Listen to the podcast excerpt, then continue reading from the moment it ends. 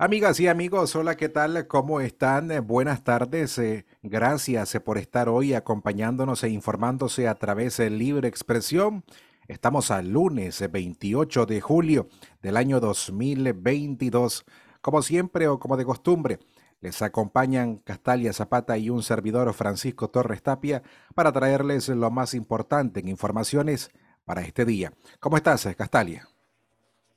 ¿Qué tal, Francisco? ¿Qué tal a los que nos escuchan, nos ayudan a combatir la censura a través de Tuning Radio y también de la página web de Radio Darío? Estos son los principales titulares en libre expresión. Un hombre murió en Telica cuando intentó cruzar un cauce repleto de agua de lluvia. Además, el femicidio de una mujer o a una mujer en Chinandega eleva a 38 la cantidad de mujeres asesinadas en 2022. La prensa denuncia que han iniciado labores de construcción en su edificio confiscado. Y hoy, en la noticia internacional, 9.000 soldados han muerto en Ucrania desde que fue invadida por Rusia. Estas y otras noticias en breve por Radio Darío. A quienes hoy nos acompañan una vez más, eh, buenas tardes. Castalia Zapata y quienes habla Francisco Torres Tapia. Hacemos parte de Libre Expresión de hoy, el lunes eh, 22 de agosto del año 2022. Buenas tardes a quienes están primero iniciando o sintonizando este medio de comunicación vía Tuning Radio o en Radio Darío 893.com. Iniciamos con las informaciones de este mediodía. Un hombre murió en Telica cuando intentó cruzar un cauce repleto de agua de lluvia. Hablamos de Juli Humberto Gómez Morales, de 42 años, quien murió cuando intentó cruzar un cauce a bordo de su bicicleta y fue arrastrado por las corrientes en medio de un fuerte aguacero ayer domingo en el municipio de Telica, departamento de León. La víctima mortal se dirigía a su casa y la tragedia ocurrió cuando quiso atravesar un cauce ubicado en la comunidad San Juan Santo Cristo y se lo llevó la corriente. Asimismo, el ejército de Nicaragua, a través de un comunicado, informó sobre la detención de cuatro nicaragüenses que ingresaron con cocaína y mercadería contrabandeada, los que procedían de Costa Rica el pasado 19 de agosto en el municipio de Cárdenas, departamento de Rivas. Los capturados por efectivos del ejército son Miguel Hernández González, de 56 años de edad, José Luis García Mercado, de 41 años de edad, Ismael Rivas Urbina, de 22 años, todos nicaragüenses.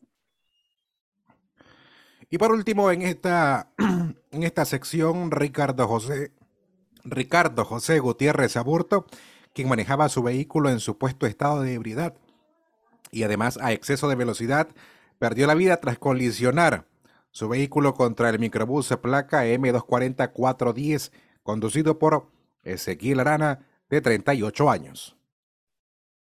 El cadáver de Ricardo quedó atrapado en el interior del automóvil, por lo que voluntarios y miembros de la Cruz Roja de Tipitapa trabajaron para la recuperación del mismo. Mientras tanto, Ezequiel Arana fue trasladado a la estación policial de la zona. En más informaciones, siempre en libre expresión, esta es eh, nuestra, nuestra octava edición fuera de la FM. Sin embargo, estamos aquí informándoles a ustedes eh, por las diferentes eh, plataformas, haciendo periodismo y juntos derrotando la censura. En más noticias para este día, el femicidio a una mujer en Chinandega elevó a 38 la cantidad de mujeres asesinadas en lo que va de este año. Elisa Montano, una mujer de 43 años, corría por las calles del residencial Los Farallones de Chinandega cuando fue atacada. Oscar Hernández, un hombre desconocido para ella, la atacó a machetazos.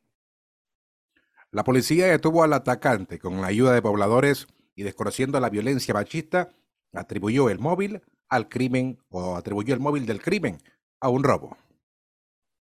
La mujer tenía dos hijas y recientemente había vuelto a Nicaragua desde Estados Unidos para adquirir una casa en ese residencial. En lo que va de este año, al menos 38 mujeres han sido asesinadas, según datos del Observatorio de Católicas por el Derecho a Decidir.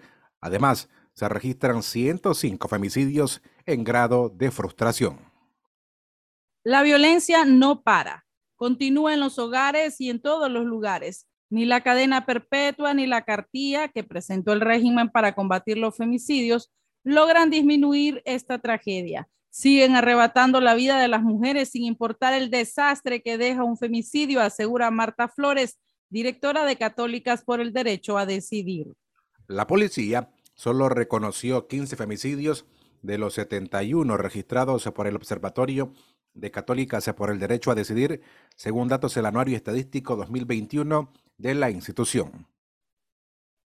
Pero esta no es la primera vez que la policía trata de invisibilizar los femicidios, explica la Red de Mujeres contra la Violencia. En el 2020 solo contabilizó 22 de los 71 registrados por organizaciones civiles.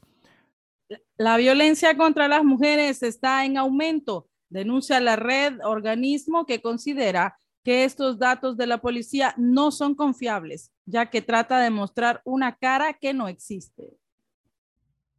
Vamos ahora a cambiar de tema. Hablamos sobre la libertad de expresión y las violaciones a derechos humanos que ocurren en el país. La prensa denunció que han iniciado labores de construcción en su edificio confiscado. Funcionarios y operadores de la administración de Daniel Ortega iniciaron labores de construcción en las instalaciones del diario La Prensa, que el 13 de agosto cumplió un año de haber sido ocupado por la policía. El diario La Prensa denunció a través de su sitio web que los encargados de estas acciones han expresado que las instalaciones se podrían convertirse en un centro de capacitación del Instituto Nacional Tecnológico INATEC, tal como ocurrió con la recién cancelada Fundación Fabreto. De esta forma, Ortega concreta la confiscación de las instalaciones del diario La Prensa, el tercer medio ocupado por la fuerza desde el estallido de las protestas en 2018. Además, la confiscación se concreta pese a que el artículo número 44 de la Constitución Política de Nicaragua garantiza el derecho de propiedad privada de los bienes muebles e inmuebles y de los instrumentos y medios de producción. El artículo también explica que estos bienes pueden ser objeto de expropiación de acuerdo a la ley, pero con previo pago en efectivo de justa indemnización. El diario La Prensa aseguró que no descarta que el régimen de Ortega instale un centro de impresión de alta calidad en las instalaciones confiscadas a la empresa y que además este serviría para imprimir las boletas electorales de las elecciones municipales de este año. Gracias por continuar informándose con nosotros a esta hora, a las 12 del mediodía con 41 minutos. American Airlines retornará a Nicaragua el 30 de noviembre. American Airlines informó sobre su retorno a Nicaragua el próximo 30 de noviembre con un vuelo que conectará a Managua con Miami, según un comunicado emitido por la empresa estadounidense. El 30 de noviembre, American Airlines regresa a Nicaragua luego de suspender sus operaciones en marzo del 2020 debido a la pandemia. Con su ruta entre Miami y Managua, la aerolínea reanuda su red completa en Latinoamérica de hasta 200 vuelos diarios a 54 destinos, indicó la aerolínea. American juega un papel fundamental en conectar a Latinoamérica con el mundo, por lo que estamos sumamente orgullosos de retomar en noviembre nuestros vuelos a Managua, resaltó. Según la aerolínea, la ruta entre el Aeropuerto Internacional de Miami y el Aeropuerto Internacional Augusto C. Sandino operará diariamente con una aeronave Boeing 737-800 con 16 asientos en la clase ejecutiva 24 en Main Cabin Extra y 32 en la cabina principal. Antonio Armas, gerente de Nicatrama, aseguró que para las turoperadoras esta es una buena noticia porque noviembre y diciembre y 15 días el mes de enero del año próximo serían las fechas altas para el turismo. Según Armas, este anuncio vendrá también a abaratar los costos de boletos de otras compañías que sí están volando a Nicaragua. Más informaciones ya en la recta final de este podcast de noticias. Mister Universe Costa Rica dice que Nicaragua huele a represión, miedo y peligro. Eduardo Monjes Sánchez, Mister Universe Costa Rica, denunció en su cuenta oficial de Facebook que vivió represión por parte de agentes policiales por portar los colores de la bandera de Costa Rica en Nicaragua.